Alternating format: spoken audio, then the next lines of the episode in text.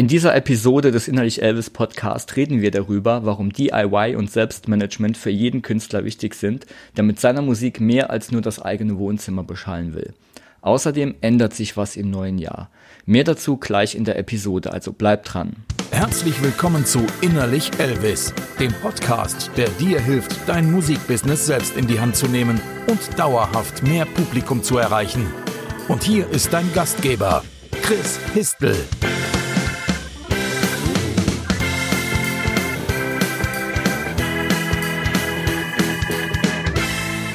Hallo und herzlich willkommen. Schön, dass du auch in dieser letzten Episode für dieses Jahr und trotz dem Weihnachtsstress, der gerade überall so um sich greift, dabei bist und dir die Zeit nimmst, in diese Episode reinzuhören, wo es auch gar nicht groß drum geht, dir irgendwelche großen Taktiken und Tipps mitzugeben, um Strategien umzusetzen, wir werden heute mal nicht so konkret auf Dinge eingehen wie normalerweise. Es geht heute eher so ein bisschen um was Allgemeineres. Vorher aber noch eine kurze Warnung. Es ist, obwohl das die letzte Episode für dieses Jahr ist, daran ändert sich auch nichts, ist es sehr wahrscheinlich, dass an Weihnachten eine Spezialfolge dieses Podcasts erscheint, die völlig anders ist als alle anderen Folgen und auch nicht in deren Kontext gesehen werden darf. Warum das so ist, das erkläre ich am Ende der Episode. Worüber ich heute reden will, ist ein eher allgemeineres Thema. Es geht um das Thema DIY und Selbstvermarktung und Selbstmanagement. Und ich war am Wochenende dazu auf einer Podiumsdiskussion. Unter anderem dabei waren Falk Maria Schlegel von Powerwolf Powerwolf hatten im Sommer 2018 ähm, den Platz 1 inne mit ihrem letzten Album, also Platz 1 der deutschen Charts. Und ebenfalls dabei war Chris Klimek, der war mal ähm, A&R bei der BMG Köln, hat jetzt eine eigene Firma, Eat the Beat, und äh, managt mit dieser Firma unter anderem in Extremo.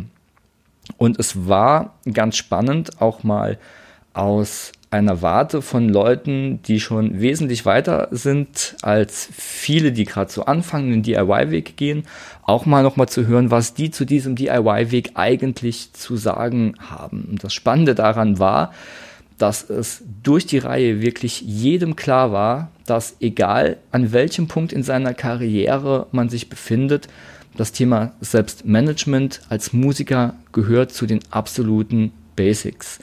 So hat Chris Klimek zum Beispiel ganz klar gesagt, dass eine Band die eigene Strukturen schon aufgebaut hat und zeigt, dass Engagement mitbringt und Eigeninitiative, ähm, dass so eine Band auch einfach eine wesentlich bessere Chance hat, einen professionellen Partner zu finden, also ein Management oder ein Label. Und dass solche Bands, wenn jetzt Bands kommen, die alle gleich gute Musik machen oder gleich überragende Musik machen, trotz allem die bevorzugt werden einfach, die eigene Strukturen schon mitbringen. Und ähm, von Falk Maria Schlegel gab es ebenfalls ganz interessante Infos, denn ähm, Powerwolf, die sind ja bei Napalm, die haben ein eigenes Management, die haben eine Booking-Agentur und trotzdem machen die noch extrem viel selbst und halten da extrem viel selbst unter ihrer Kontrolle. Und ähm, fungieren auch selbst immer noch als Bindeglied zwischen den ganzen verschiedenen professionellen Partnern. Und das fand ich sehr spannend, weil das jetzt ähm, Stellen waren, wo man normalerweise ja denkt, da hat DIY eigentlich schon lange aufgehört. Aber ähm, ich denke, wir sollten uns für 2019 alle nochmal klar machen, dass ähm, dieser Selbstmanagement-Weg unglaublich wichtig ist für wirklich alle ähm, Levels, die wir als Musiker vielleicht haben. Und vor allem, dass wir unser Musikbusiness erstmal selbst in die Hand nehmen müssen, bevor wir erwarten, dass jemand anderes es uns abnimmt. Ich habe bei dieser Veranstaltung auch noch eine kleine Keynote gehalten und möchte dir jetzt kurz nochmal erzählen, was ich dort auch schon erzählt habe. Ein wichtiger Punkt für mich rauszustellen ist einfach, und das glaube ich, ist vielen Leuten noch nicht so wirklich klar, ähm, wir jammern immer über Spotify und über das Streaming und die schlechte Bezahlung. Der Hintergrund ist aber, glaube ich, dass wir nicht verstehen, welche Chancen dahinter eigentlich sitzen. Wir ähm, beschweren uns drüber, dass sich was verändert hat, dass es nicht mehr so funktioniert wie vorher und wir haben da auch ein bisschen Scheuklappen auf. Aber ähm, ich zitiere da gerne äh, meinen Freund Dennis Gastreich, der mal sagte, das Internet bietet den chancenreichsten Wandel in der Geschichte der Musik. Und das ist ein Satz, den kann man sich eigentlich auf die Wand tätowieren oder auf den Arm. Also das ist ein Satz, den man sich einfach mal auf, im Kopf zergehen lassen sollte. Und zwar ist es ja so, heute ist technisch einfach so ziemlich jeder in der Lage, für ein geringes Budget schon gut klingende Musik aufzunehmen. Also das, die Sounds, die, die Technik ist überhaupt kein Problem mehr. Und durch das Internet führt der Weg dieser Musik auch direkt in das Wohnzimmer der Hörer. Das heißt, es gibt eine Vielzahl an richtig guten Bands da draußen und der Hörer hat durch das Internet jetzt in diesem Moment schon Zugriff darauf, so wie du jetzt gerade auch Zugriff auf diesen Podcast hast. Und das heißt leider, dass Talent alleine heute nicht mehr reicht. Um als Band heute noch Fans zu gewinnen, muss auch das Drumherum stimmen. Und dieses Drumherum deckt zum Großteil eben den Kampf um die Aufmerksamkeit des Hörers ab, dem Kampf um den, den Klick auf den Play-Button. Und der Plan, den viele vielleicht immer noch haben, eines schönen Tages entdeckt zu werden, kommt halt bei der Menge an guten Bands einfach einem Lottospiel gleich. Jetzt kann man sich natürlich einen professionellen Manager suchen, aber selbst dessen Aufmerksamkeit muss man halt erstmal erregen und dem muss man auch erstmal beweisen als junge Band, dass man es ernst meint. Der Weg in die Aufmerksamkeit vom, vom Hörer und in die Aufmerksamkeit vom professionellen Partner, ob das jetzt ein Manager, Booker oder was auch immer ist oder ein Label, dieser Weg den muss jede Band erstmal selbst antreten. So, warum also DIY? Das Gute an DIY ist, du kannst damit einfach schon dann Reichweite aufbauen, wenn du noch gar nicht an die Profis rankommst. Also auch schon ohne professionellen Manager funktioniert das. Und du kannst den professionellen Partnern zeigen, dass es dir ernst ist und dass du bereit bist, auch den nächsten Schritt zu gehen. Du hast die volle Kontrolle über deinen Weg. Und du kannst für dich festlegen, ob du ein Label finden oder ein Label äh, gründen willst.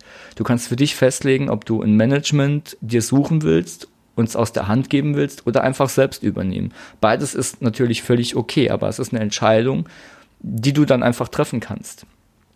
Und der Punkt, der für mich einfach am wichtigsten ist, ist, du kannst experimentieren. Und da wird es interessant. Du kannst Dinge testen, die noch keiner vor dir ausprobiert hat. Wir haben zum Beispiel mal einen Kaugummiautomaten mit Download-Codes in der Stammkneipe aufgestellt und wollten wissen, ob das funktioniert. Wir haben herausgefunden, das funktioniert und das kommt gut an, ist allerdings einfach örtlich auch sehr begrenzt. Ähm, du kannst eine CD in die Willkommenstüte von 3000 frischen Studenten reinschmuggeln. Es geht also darum, Chancen irgendwo zu sehen, zu erkennen und diese dann zu nutzen und erst auch mal zu machen und auszuprobieren, was funktioniert und was nicht funktioniert. Wenn wir mal in den Bereich Online-Marketing gehen, da wird unheimlich viel getestet. Da laufen zehn verschiedene Anzeigen fürs gleiche Produkt parallel zueinander oder für die gleiche Dienstleistung. Und alle haben so ein bisschen ein unterschiedliches Wording. Da ist die, der Titel ist mal anders oder das Bild ist mal anders. Und die laufen alle parallel zueinander, einfach um rauszufinden, welche die beste ist. Und da fließt Budget rein. Ja, das bedeutet, das hat, es ist einfach wichtig, das rauszufinden. Und in der Musik machen wir das nicht also es geht dann auch nicht darum, dass wir unsere Musik testen, sondern dass wir testen, wie wir unsere fertige Musik an den perfekten Hörer bringen. Und der perfekte Hörer ist nicht, wenn wir eine Metalband haben, dass wir an den Hörer von Helene Fischer gehen, sondern dass wir wirklich den Hörer finden, der für uns relevant ist, den wir haben wollen. Und wenn du die Zügel selbst in der Hand hast und wenn du selbst die Kontrolle hast, dann kannst du alles durchtesten, deine Band als Spielwiese sehen und gucken, was läuft gut, was läuft schlecht. Was schlecht läuft, das lässt du weg und was gut läuft, das behältst du eben bei. Und bei diesen ganzen Experimenten geht es natürlich einfach auch hauptsächlich darum, dass man mit extrem geringen Budgets arbeitet. Das fehlende Geld, das Budget, das man einfach noch nicht hat, gerade wenn man am, am Anfang steht, das wird mit Herzblut und zusätzlicher Arbeit ausgeglichen. Und gerade der Herzblutfaktor macht die Ergebnisse oft so außergewöhnlich. Ein Freund von mir, der James von den Barriers, der macht Platten. Der macht zu, glaube ich, fast jedem Release eine Platte. Und anstatt ein teures Cover drucken zu lassen, nimmt er sich immer die billigsten Kartonhüllen, die es gibt. Und immer bevor er auf Tour geht, bestickt er jede einzelne dieser Hüllen mit individuellen Fotos. Und jede Platte sieht dadurch völlig individuell und anders aus. Das heißt, er spart da nicht nur Budget, sondern die Platten sind auch noch individuell und die sind ein Hingucker am Merchstand. Die Leute wollen mehr drüber erfahren, die bleiben da stehen und die fragen sich auch nicht mehr, ähm, ob sie jetzt eine Platte vom James kaufen, sondern welche, mit welchem Foto. Ein anderes Beispiel, Ähm, Le Magnétophone, die Indie-Band, mit der ich unterwegs war, mit denen hatten wir was Besonderes gesucht äh, für ein Release-Konzert und wollten da den Leuten kleinpreisig eine Freude machen. Und wir haben uns dann entschieden für selbstgebastelte Wundertüten. Und da war dann eine Wunderkerze drin, ein Streichholzschächtelchen mit dem Logo der Band.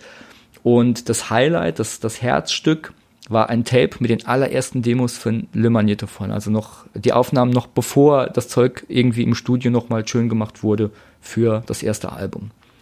Und wir sammelten dann über mehrere Wochen alte Tapes aus dem Freundes- und Bekanntenkreis, die, die, die äh, Kassetten, die wir früher alle hatten, ja, so selbst aufgenommen, CD ausgeliehen vom Freund oder eine Platte ausgeliehen vom Freund und dann äh, auf der eigenen Hi-Fi-Anlage ähm, auf Tape überspielt. Und da stand auch auf vielen noch drauf, so mit Handschrift, Iron Maiden, The Police und keine Ahnung, was da überall drauf war. Dann haben wir uns einen Industriemagneten besorgt und haben die Dinger leer geschrubbt. Und dann haben wir händisch eins zu eins das Demo überspielt und mit dem Schwarz-Weiß-Drucker auch noch ein Cover äh, gedruckt, das auf das gepasst hat, das auch auf Schwarz-Weiß angelegt war und ähm, da sehr gut aussah drauf.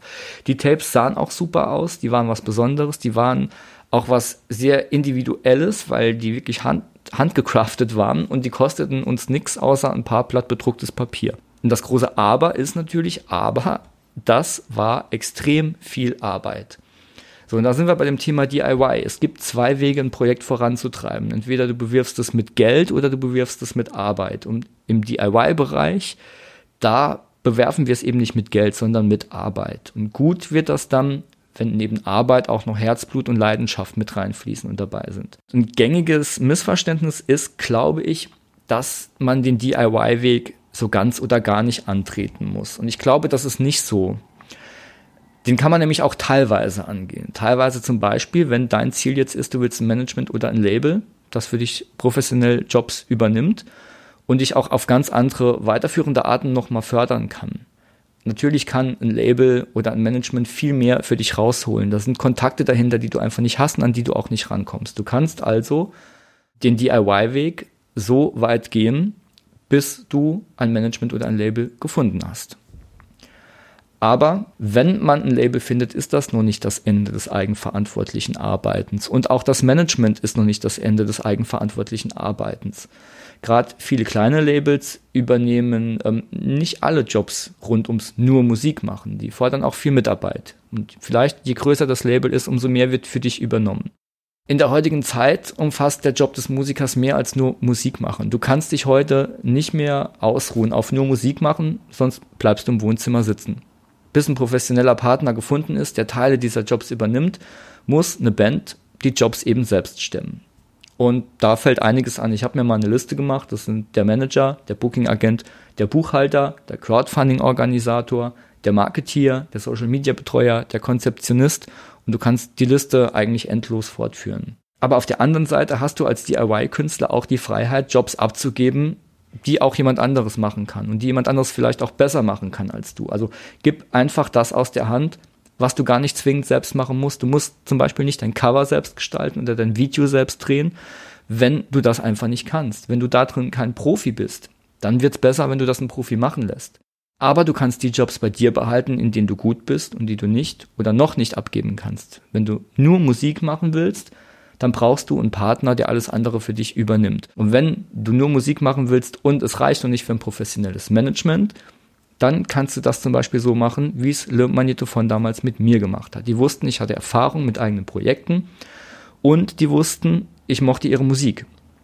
Und das waren perfekte Voraussetzungen. Was haben die gemacht? Die haben mich einfach adoptiert. Ich wurde das achte Bandmitglied und statt einem, äh, einem Instrument äh, habe hab ich Telefon bespielt und Computer bespielt. Ja, und mit jedem Schritt, den wir gemeinsam gingen, lernte natürlich auch ich mehr die Aufgaben, äh, mit denen wächst man halt auch einfach. Und ähm, wir haben da tatsächlich so den kompletten Zyklus abgebildet von ähm, wir sind gerade dabei, Songs aufzunehmen, bis hin zu das Album ist draußen. Wir haben Promo gemacht, Musikvideos, wir haben die Musikvideos ähm, platziert und haben Premieren dafür bekommen bei großen Partnern und wir haben eine Deutschlandtour organisiert. Und dieser ganze Zyklus, den hatte ich davor natürlich in der Form einfach noch nicht durchgespielt.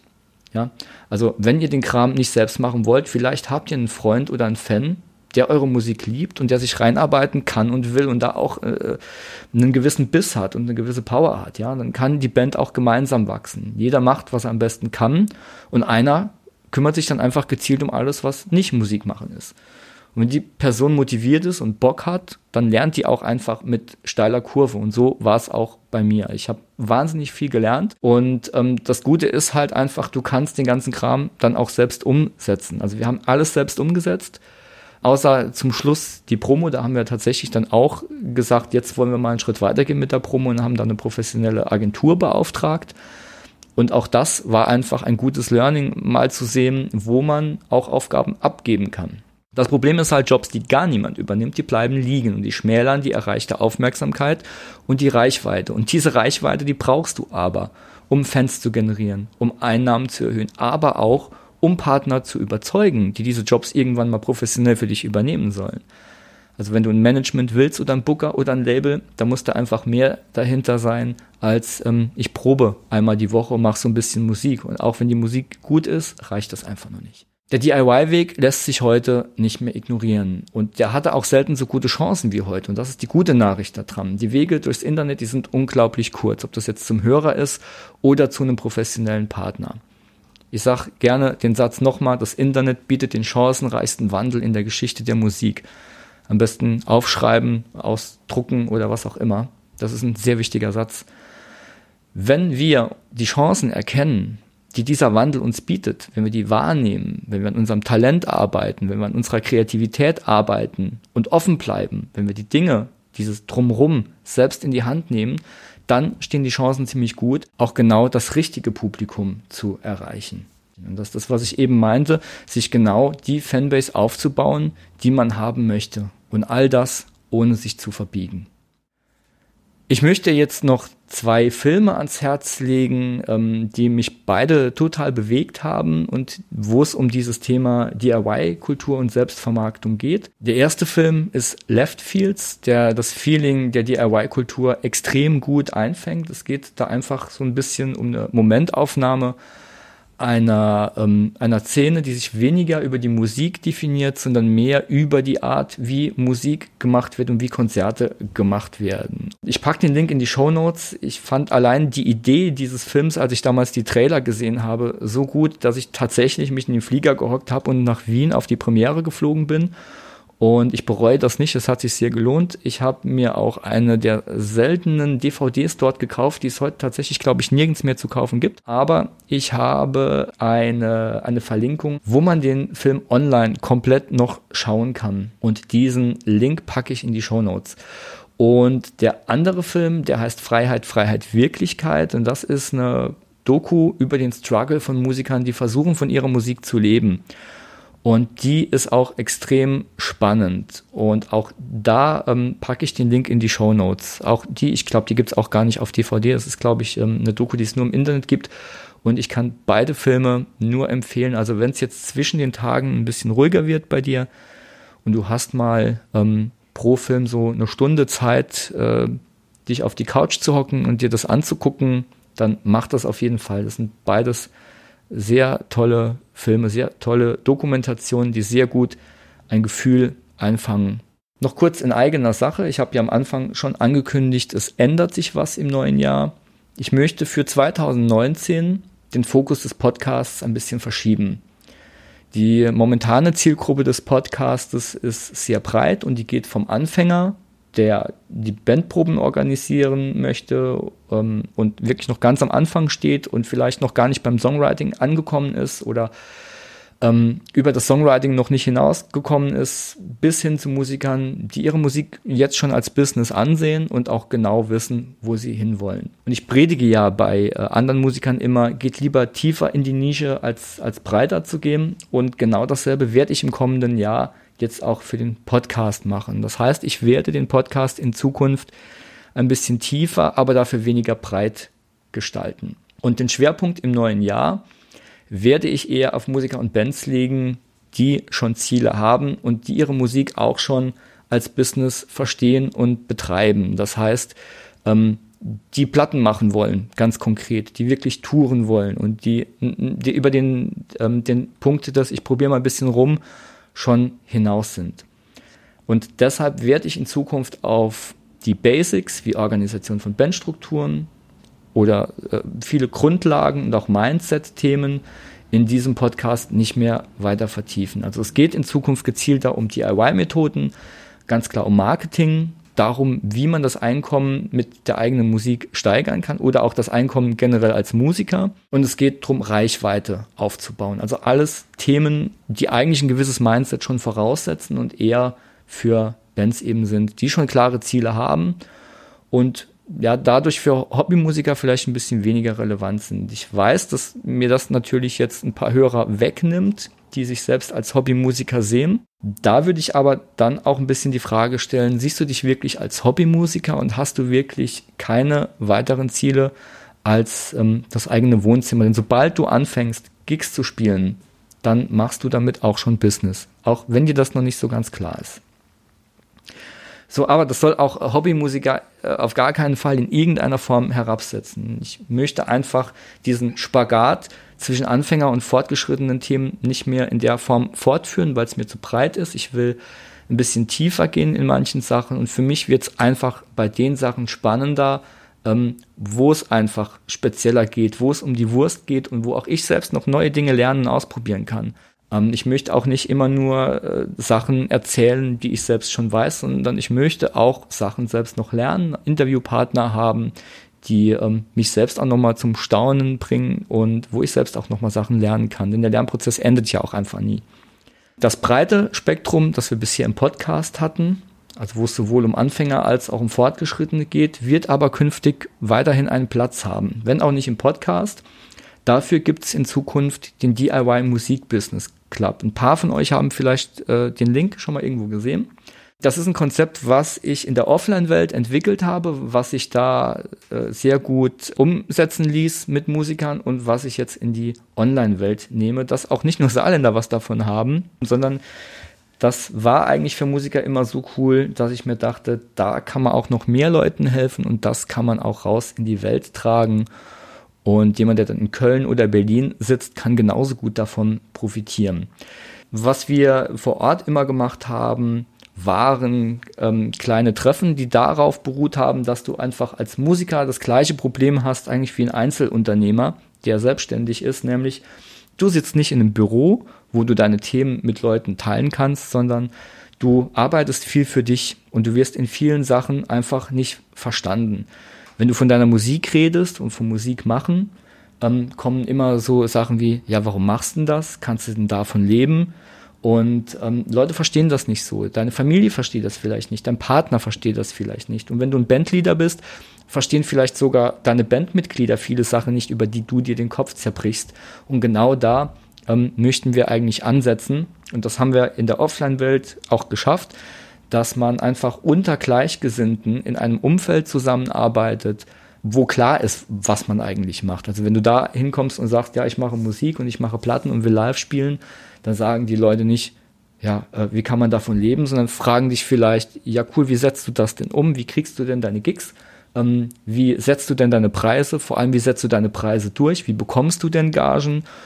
Und so weiter und so fort. Also es geht da wirklich drum, dass wir als Musiker eine Möglichkeit haben, uns mal irgendwo auszutauschen, wo uns vielleicht sonst keiner zuhört und wo wir vielleicht im privaten Umfeld, bei unseren Freunden oder auch bei den Arbeitskollegen ähm, nur belächelt werden und auf taube Ohren stoßen. Und hier geht es darum, dass du ernst genommen wirst in einer Atmosphäre, ähm, wo du, wo man versteht, wo du hin willst, wo die Ziele ähm, vielleicht nicht ganz genau die gleichen sind, aber die großen Ziele doch die gleichen sind. Also natürlich ist der eine erstmal dort, ähm, seine Band zu organisieren, ähm, an Live-Gigs ranzukommen und der andere interessiert sich aber dafür, wie kann ich ähm, eine Platte, die sich schon gut verkauft, noch besser verkaufen. Aber letztendlich ist das Ziel doch das gleiche und jeder kann jedem da auch noch weiterhelfen und gute Tipps geben. Und selbst wenn Leute aus verschiedenen Genres kommen, war das bisher immer extrem fruchtbar.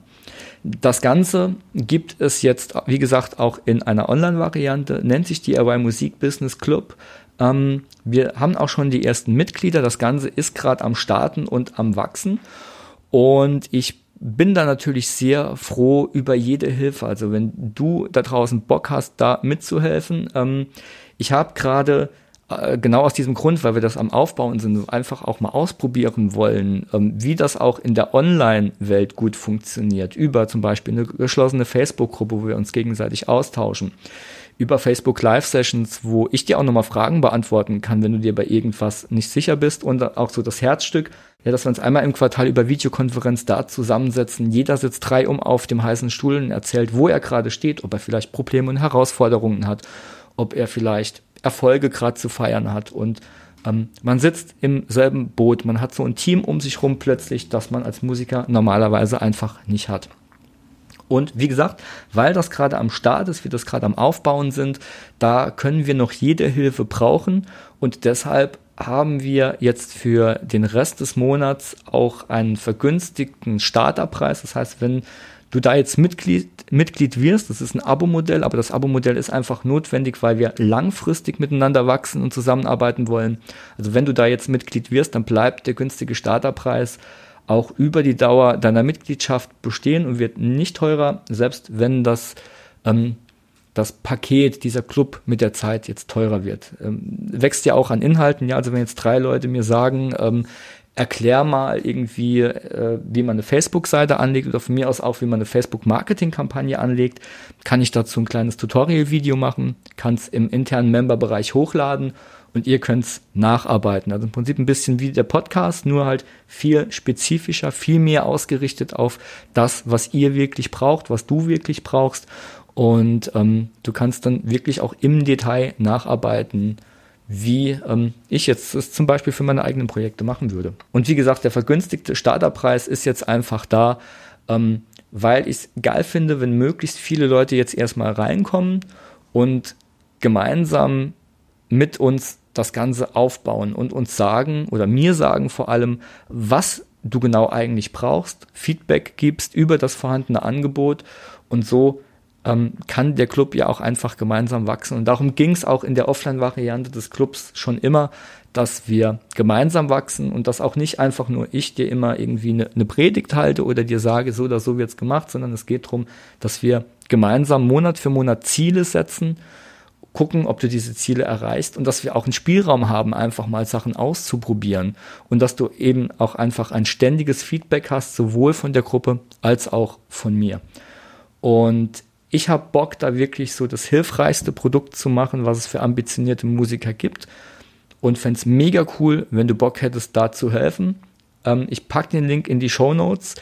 Und wenn du, selbst wenn du nicht von innen helfen möchtest, das heißt, wenn du nicht Mitglied werden möchtest und du hast Feedback trotzdem zum Konzept, dann schreib mir einfach eine Mail und ähm, dann können wir auch einfach noch mal drüber reden, ähm, was du denkst, was vielleicht dem Konzept noch fehlt, denn es ist im Aufbau, es ist im Wachstum und es soll nicht werden, dass ich in meinem Schloss sitze und irgendwie mir vorstelle, was du vielleicht brauchen könntest, sondern ich will von dir wissen, was du brauchst. Und dann bauen wir das gemeinsam und dann wird's geil. Also das ist so meine Vision mit dem DIY Musik Business Club.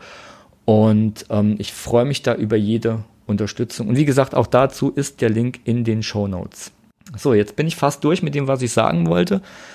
Ähm, ah, genau. Eine Sache noch. Zu Beginn habe ich gesagt, dass dies zwar die letzte Episode für dieses Jahr ist, aber dass es auch an Weihnachten eine Episode geben könnte, die völlig anders ist. Und das liegt einfach daran, ich habe dieses Jahr ähm, am Pottwichteln mitgemacht. Pottwichteln bedeutet, alle Podcasts, die teilnehmen, alle Podcasts, die teilnehmen, also auch innerlich Elvis, werden in einen Topf geworfen und jeder Podcaster zieht einen anderen Podcast und muss für den dann eine Folge machen. Das bedeutet zum einen, ich durfte eine Folge für einen anderen Podcast machen, der mit Musik oder Musikbusiness gar nichts zu tun hat. Und ähm, habe den auch schon eingereicht und gehe davon aus, dass der dort, ich darf nicht sagen, wo und was, ähm, dann am 24. erscheint. Und genauso werde ich wohl die Tage auch die Episode von einem geheimen Wichtel-Podcaster bekommen. Ähm, und ich habe keine Ahnung, mit welchem Inhalt der die Episode füllt. Ob es irgendwie überhaupt noch was mit Musik zu tun hat, das werden wir sehen aber ich glaube, es wird interessant. Und wenn da an Weihnachten so eine Folge ähm, reinkommt, ist das Lustige ja dran, dass wir die gemeinsam zum ersten Mal hören können. Also wenn die veröffentlicht wird, ähm, werde ich genauso überrascht sein wie du, was dabei rauskommt. Vielleicht wird es super gut, vielleicht wird es auch ganz schlimm. Ich habe keine Ahnung. Ich bin mega gespannt. Aber ich wollte dich da nur vorwarnen. Also nicht, dass du denkst, ähm, alle Folgen werden dann so wie die Pottwichtel-Folge. Nee, ähm, die Folgen werden so, wie ich eben meine Folgen mache, mit einem neuen Schwerpunkt für 2019. Aber ansonsten bleibe ich dir natürlich erhalten. Und ja, in diesem Sinne wünsche ich dir jetzt noch ein frohes Fest und ein fantastisches neues Jahr 2019. Und ich hoffe, wir sehen uns vielleicht auch im DIY Musik Business Club, denn da geht's dann ans Eingemachte und da können wir dann wirklich ganz konkret an deinen Zielen arbeiten. Das fände ich mega cool. Ja, das war's für heute, das war's für 2018. Frohes Fest, ein tolles neues Jahr und bis zur nächsten regulären Episode. Mach's gut. Bis dann, ciao.